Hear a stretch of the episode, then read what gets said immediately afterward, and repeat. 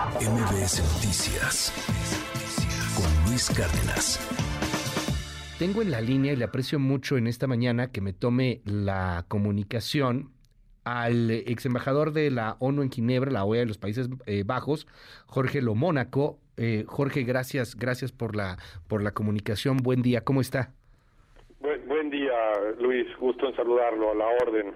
Eh, ¿qué, nos, ¿Qué nos dice de toda esta crisis diplomática, lo que estamos viviendo? Una expulsión que para muchos pues, pues se había tardado, o sea, que, que iba a pasar sí, sí o sí. ¿Qué lee en todo esto? ¿Hay injerencia, no hay injerencia? Cuéntenos.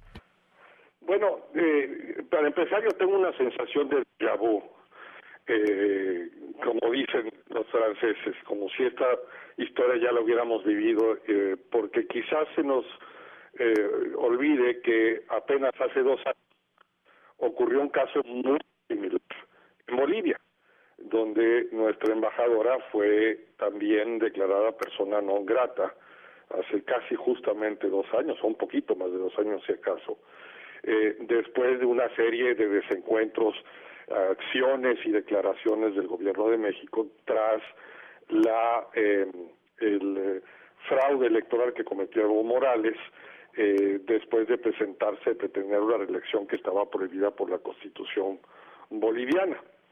Eh, ahora, y escuchaba yo que, la importancia de, de rescatar a, a nuestro embajador, de que llegue a México, vaya. Eh, y, y, en efecto eso eso me, me lleva a señalar que en este caso el hilo se rompió, la soga se rompió por donde el hilo es más, más delgado, como ocurrió también en Bolivia.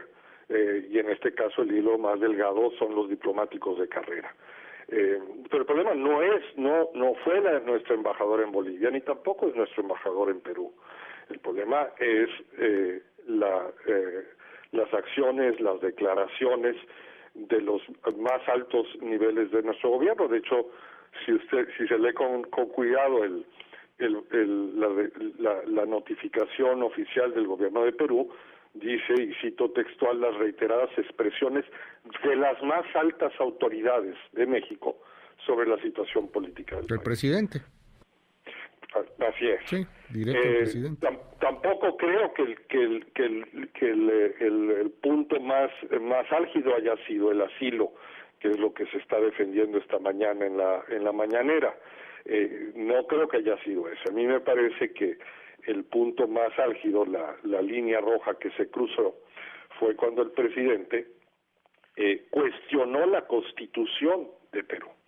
No no no solo eh, criticó u opinó sobre la forma en la que el Congreso de Perú procesó el, eh, la vacancia de la presidencia, sino es eh, la crítica, el cuestionamiento al, a, la, a la Constitución de Perú. El presidente de México cruzó una línea roja que yo no recuerdo que ni el más injerencista mandatario haya lo haya hecho eh, nunca. De hecho, la Carta Democrática eh, Interamericana, que eh, es el faro de la democracia en el, en el hemisferio, lo que usa como referente es el orden constitucional, el orden jurídico que cada país de manera soberana se ha dado. Ese es el referente. Y por lo tanto, se considera que se rompe el orden constitucional si un gobierno no respeta su propia constitución, pero bajo ninguna circunstancia se, se cuestiona, cuestionar todo lo contrario, como digo es el referente, las leyes que se ha dado cada país. Sí, claro. Y esa línea la cruzó el presidente López Obrador la semana pasada en una mañanera, eh, y me parece que ese es el punto clave de toda esta de toda esta saga. Así es, cuando cuestiona y cuestiona duramente la Constitución y después habla el presidente también de cómo, pues inclusive estas eh, normas y, estos temas habían sido interpuestos, pues por otros intereses fácticos, comerciales, neoliberales, etcétera. Eh, pero déjeme preguntarle, el, el asunto del asilo ha llamado también un poco la atención en el debate, no tanto por, por el extrañamiento en el Perú, pero por darle asilo a un eh, a un golpista, eh, porque lo, lo, que hizo Pedro Castillo, y uno podrá ser de izquierdas, de derechas, eh, estar a favor o en contra, pero lo que hizo claramente Pedro Castillo fue dar un golpe de Estado. El Congreso lo disolvió a él, pero él quería disolver al Congreso. Y de pronto en algunas lecturas lo, llegan a comparar, yo, creo que exagera un poco ahí, pero bueno, hay quien lo compara pues con, con una especie de protodictador. Y sí, México tiene tradición de asilo, pero asilo a todo mundo. O sea, podríamos asilar también a un Nicolás Maduro, podríamos asilar, si fuera el caso, totalmente eh, opuesto, pues, pero a un, a un Fujimori, por ejemplo, o sea, a, golpistas, o sea, tenemos esa tradición de asilar golpistas, porque muy distinto es quien está huyendo, no sé, por decir algo, de la guerra civil española, o, quien está huyendo de las represiones de un gobierno, a darle asilo, pues, a los potentados, ¿no? A los golpistas mismos. ¿Qué opina ahí? En, en, efecto, Luis, yo creo que este, este tema tiene varias, varias lecturas, varias dimensiones.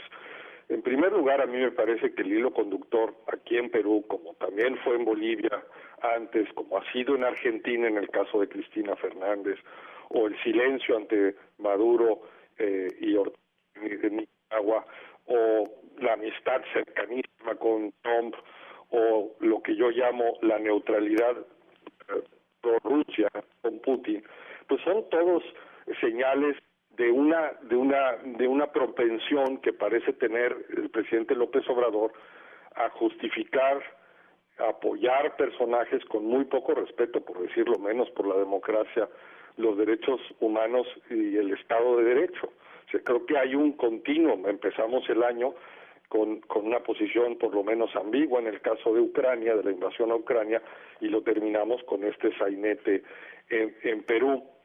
Eh, también hay otra dimensión que es la forma de tratar asuntos internacionales que, que tiene el, el presidente y el gobierno en concreto, que es ventilados, hacer anuncios públicos muy sonoros en la mañanera, cuando todos sabemos que la política exterior es más efectiva cuando se opera con discreción y sigilo. O sea, al anunciar el presidente el otorgamiento de asilo o la disposición a otorgarlo al expresidente, eh, lo único que hizo fue generar de inmediato anticuerpos, predisposición negativa de la sociedad y los gobiernos peruanos y como habrán visto, incluso esa, esa declaración del presidente fue utilizada por el fiscal peruano para solicitar la para justificar la presión preventiva argumentando claro que había un riesgo, un alto riesgo de fuga de, del, del, exmandatario. Entonces, en, parte, por lo menos en parte, el, exmandatario peruano le debe estos 18 meses de encierro al presidente López Obrador. Si estas cosas hay que hacerlas en sigilo y, con, y con, y con cierto... Eh, y con muchísima discreción se podría haber eh, conversado, se podría haber encontrado una solución eh, antes de, romper la liga. Me da la impresión que, que un poco la, la, la, política que, la, la, la, operación que se sigue con respecto a política exterior es más bien anunciar eh, que, que, ejecutar eh, los actos. Me parece que hay una poco una, una tendencia a, a, los grandes anuncios, aunque no produzcan resultados o aunque resulten contraproducentes.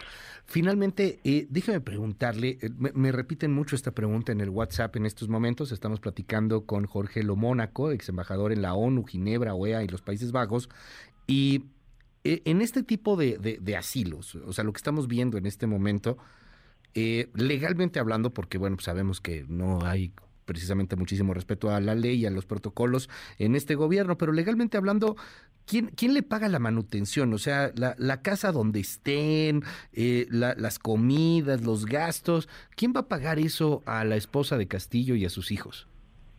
Hay, hay un enorme eh, grado de discrecionalidad, es decir, hay, hay partidas para apoyar la, la, llegada y, el asentamiento de refugiados o, asilados políticos, pues esto estaba pensado en, está pensado en sobre todo individuos que se quedan sin ningún recurso de ningún tipo, eh, pero estoy seguro que el gobierno encontrará las, las vías eh, y, probablemente debidamente justificadas eh, para para la para encargarse de los gastos de la familia de, de, Pedro Castillo.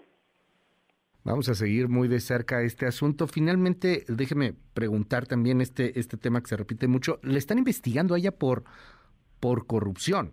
O sea, no, no es menor. Lo están investigando por corrupción y en el anuncio que hizo la, la, Cancillería peruana y en el eh, boletín que acaban, el comunicado oficial que acaban de emitir, donde anuncian que se que otorgaban los salvoconductos, también eh, alertaban de que se reservaban el derecho de que si las investigaciones en contra de Lilia Castillo eh, lo justificaban, pedirían la extradición a México en su momento. Entonces esto pudiera ser eh, la continuación de la saga. Yo yo tengo mis dudas. yo, yo, creo que simplemente las cosas van a quedar muy frías eh, y que no no a hablar a, hablar mucho de este tema como ocurrió también con el el asilo de Evo Morales que poca gente se acuerda que desapareció repentinamente y adiós dijo. en Cuba eh, sin siquiera despedirse y agradecer.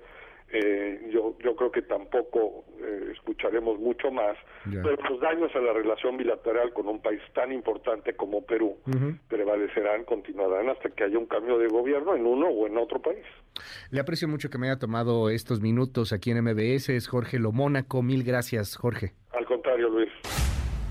MBS Noticias con Luis Cárdenas.